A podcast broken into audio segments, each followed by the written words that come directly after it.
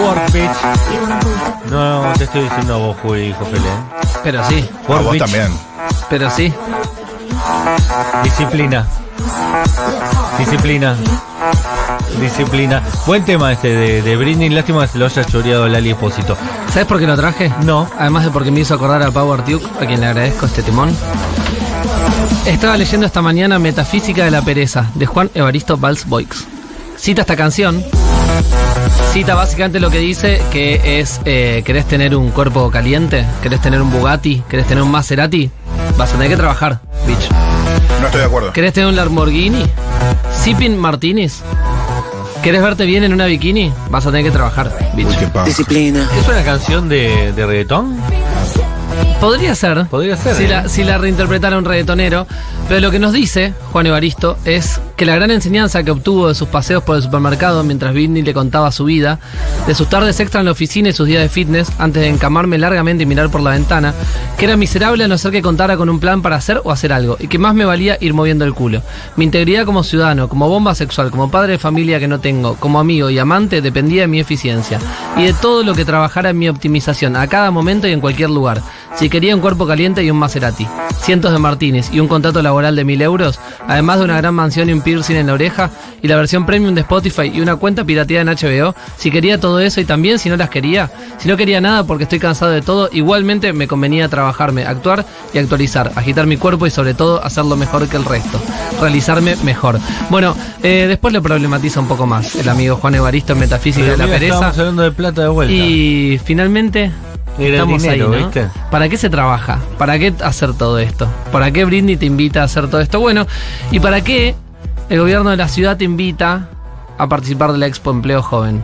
Ah, ¿viniste a bajar línea de vuelta? Sí, perdón. No, está, igual- está bien igual, pues. Pero te lo hago con carpa, ¿viste? Porque empiezo con un poquito de otra cosa. Claro, le- leyó un texto solo para decir que la reta era un pelado garca. Ay, sí, perdón. Bueno, igual eso no, no ponga cara de que se estuvo diciendo todo el día en todos lados, porque.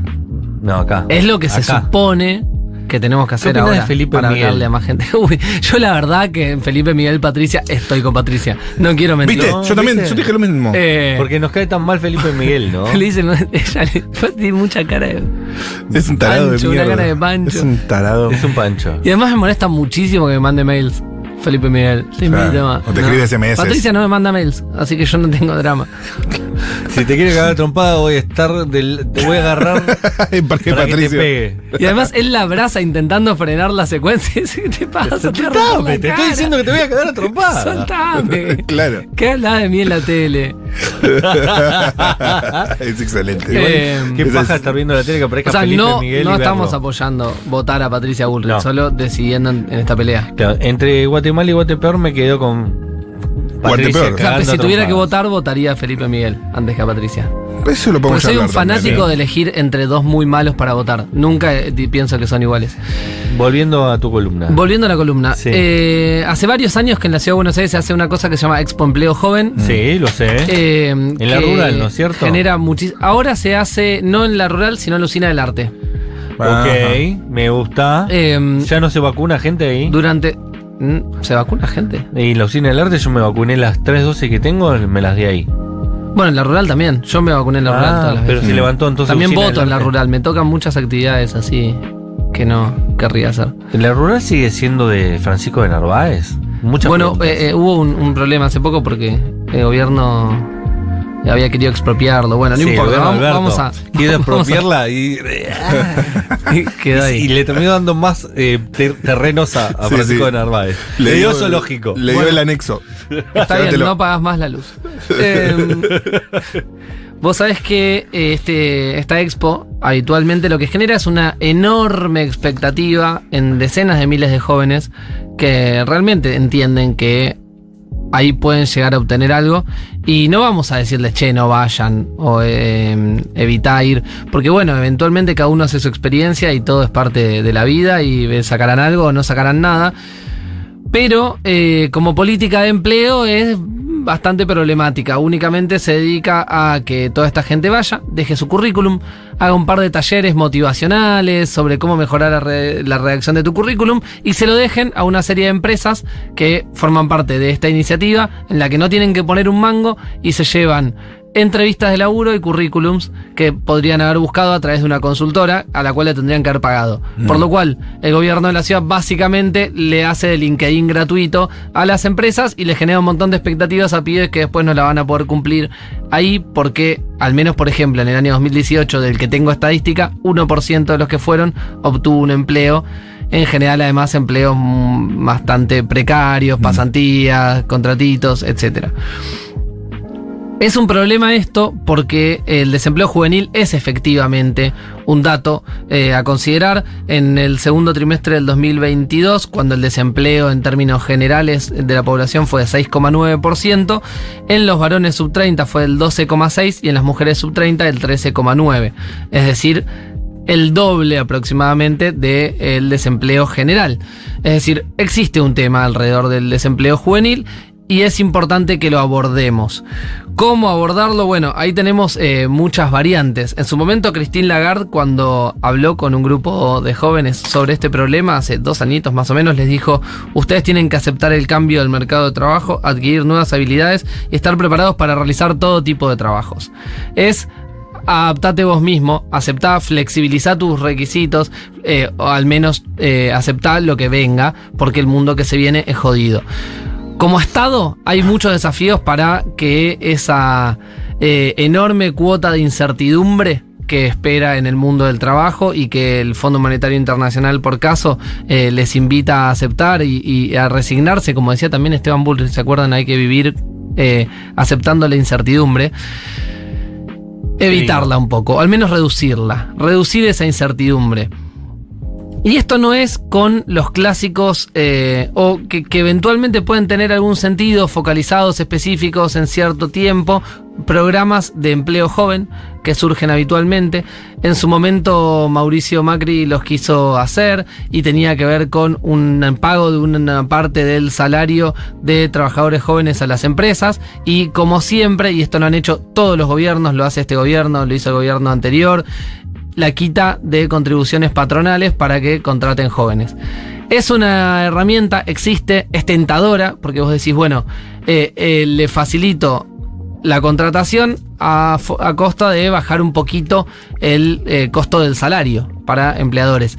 En general no es la política más exitosa para el empleo joven, no lo ha sido a lo largo de la historia y además termina desfinanciando las arcas del Estado, ¿no? Lo que serían las futuras jubilaciones de esos mismos pibes y pibas, porque esas contribuciones patronales que hoy no están, el día de mañana, bueno, no van a estar tampoco en la ANSES. En el caso del programa, por ejemplo, Te Sumo Actual, bueno, encuentra una forma de compensación porque Letras del Tesoro terminan aportando los aportes que se quitan. Entonces, bueno, tiene una modalidad un poco más interesante la del actual programa Te Sumo para jóvenes, pero sigue siendo un programa que lo que dice es, te hago más barato contratar a un joven, contratalo. No termina de satisfacer eso. Pero el problema lo seguimos teniendo. Y por eso es que eh, el eje en el que quiero de alguna forma hacer hincapié es en la formación. Es la formación, sin lugar a dudas, el lugar en el que tenemos que tratar de que los jóvenes estén la mayor cantidad de tiempo posible. Y por eso son otros los programas, me parece, en los que tenemos que hacer hincapié cuando pensamos en empleo joven y no en la inmediata inserción a los 18 años en el mundo del trabajo. Casos como eh, el plan Progresar, las becas para estudio en general, son formas mucho más interesantes, aunque indirectas, de terminar aportando a ese mundo del trabajo. Ese joven que hoy vos le permitís seguir estudiando en un terciario, en la universidad, terminar el secundario, etc., el día de mañana va a incorporarse al mundo del trabajo, lo va a hacer con muchas más herramientas, lo va a hacer con la posibilidad de que su trabajo sea de, mayor calidad. Para el empleador, por supuesto que va a ser mejor, y al mismo tiempo, y si la preocupación es el resultado inmediato de decir, che, bajamos los índices de desocupación, el índice va a bajar porque la persona que esté estudiando y que tenga un ingreso que le permita seguir estudiando, no va a estar buscando activamente trabajo, por ende no va a estar en la tasa de desocupación, de desempleo como se mide actualmente. Entonces, es un poco cambiar el eje de, esta búsqueda desesperada de decir, bueno, ¿cómo hacemos para que ya los pibes se metan al mundo del trabajo? Todo el tiempo vemos que eh, diputados, diputadas de la oposición, del oficialismo presentan proyectos, primer empleo, primer empleo, ya, el pacto con McDonald's, las pasantías, y finalmente no terminan de ser nunca eficientes terminan desfinanciando al Estado, no son la mejor forma de formar a los pibes que tienen la posibilidad por muchos otros lados de seguir su carrera educativa, de su formación laboral, eh, por otro camino, quizás con el mismo costo para el Estado. Entonces, ahí la propuesta sobre, sobre esto que viene es cambiar un poquito el eje, dejar de pensar al Estado únicamente como, en el caso del gobierno de la ciudad, un intermediador entre eh, las empresas y la juventud para eh, dejar un CV, para dar una charlita, Uh, qué estrés, boludo. que es tremendo, ¿no? Sí, Así arrancaste vos. sí, sí. Eh, Tuviste una regresión y te viste en la cola Sí, sí, sí, buscando laburo, tirando CV. Es así, amigo. En el LinkedIn ahora. Eh, Juli Jofele, ni quiero preguntarte qué opinás del sistema de pasantías eh, que instrumentó también el gobierno de la ciudad, obligatorio para chicos de secundario, ¿no? No, eso es, eh, para mí es un poco perverso eh, directamente, porque eh, Que termina... ni siquiera ellos eligen en dónde hacer las pasantías. Le toca una empresa y tenés que ir a hacer lo que te piden. Exacto, pero termina siendo negativo en todos los sentidos, porque por un lado hay ahí seguramente una necesidad de la empresa que debía saciarse con la contratación de alguien que no se hizo. La, eh, las herramientas educativas que le das a esa persona son las peores, pues le estás enseñando que lo que tiene que hacer es trabajar gratis para formarse. eh, y además, no necesariamente le estás dando las mejores herramientas, porque la estás privatizando esa formación, cuando te podrías ocupar como Estado, efectivamente, de hacerlo desde eh, un programa educativo que vos puedas poner las pautas y no que la empresa diga, bueno, yo voy a ver en qué te quiero formar. ¿no? A cargar facturas al, al sistema Y operativo. que probablemente termine siendo, eh, bueno, un laburo en el cual eh, solo puedas repetirlo en esa misma empresa, ¿no? ¿no? No es que fue una formación más general en algún conocimiento. Y aparte, ya que estén lanzando ese programa, por lo menos generar un sistema de pasantías estatales. Porque capaz que hay gente que quiere trabajar en el Estado, gente que le interesa tra- trabajar en alguna en una dependencia pública. Sí, una formación más general en algunos aspectos que, de la cual puedas manejarlo desde la currícula y no esta privatización que al mismo tiempo termina siendo mano de obra regalada directamente para empresas y no se me ocurre una peor enseñanza para una persona que decirle trabajar gratis. Eh, me parece lo, lo más contraproducente. Eh, termina generando ese efecto absolutamente contrario a mi manera de verlo. Eh, Julián Jofele, tenés otro fragmento más para leernos, ¿no? Decinos de qué se trata el libro. Metafísica. De la pereza, de Juan Evaristo Valls Boix. Ok. Ok, me representa. No nos dejemos cegar por la apariencia de inquietud y actividad con que el mundo de los hombres acalla lo más íntimo. Toda actividad no es más que el puente entre dos perezas y toda cultura se afana por hacerlo cada vez más corto.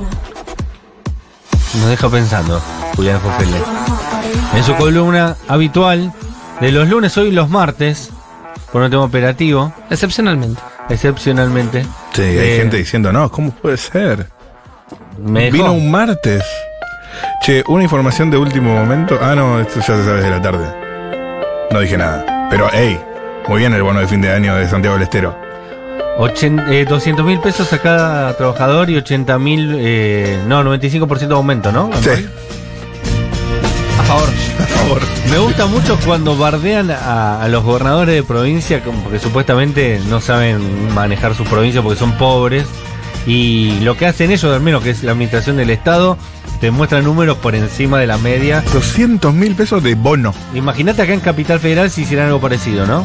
Sería una buena gestión la de la reta, por ejemplo. No, pero no pues, lo hacen. no, no le alcanza. Sí, le alcanza. No tiene plata. Ay, ay, ay, ay, ay. ay, Sigue ay. marcar como leído, como todos los martes. A continuación la veo a Paula, Sí, Paula Red. Paula Rojo.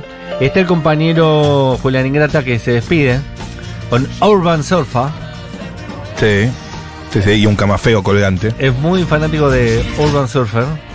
Le gusta, Que es- le gusta el surf. le gusta el surf. Sí, Sí. Tiene pinta de. ¿No? ¿Te gusta? ¿Te gusta la vida? Le gusta salir al alba con la tabla. Artiuk. Estuvo en los controles. Paula Artiuk. Estuvo en los Besos para controles. todos. Chau, chau. Beso, Pau. Y Candela Casabat en producción. Gente Society y demás. Yo me despido con la última voz, con el hilo de voz último. Vayan a seguir al falso Felipe Miguel en Twitter porque es muy gracioso. Léeme algún tweet. Arroba Real Philip Mike. Instruí a mi abogado a iniciar, eh, a iniciar acciones legales contra Pato Bullrich por daño emocional agravado y delitos de lesa humanidad. Hace una semana que temo por mi integridad física y espiritual. No puedo vivir con este miedo con pensar que tal vez me muero. Igual que el verdadero, igual que el original. Chao.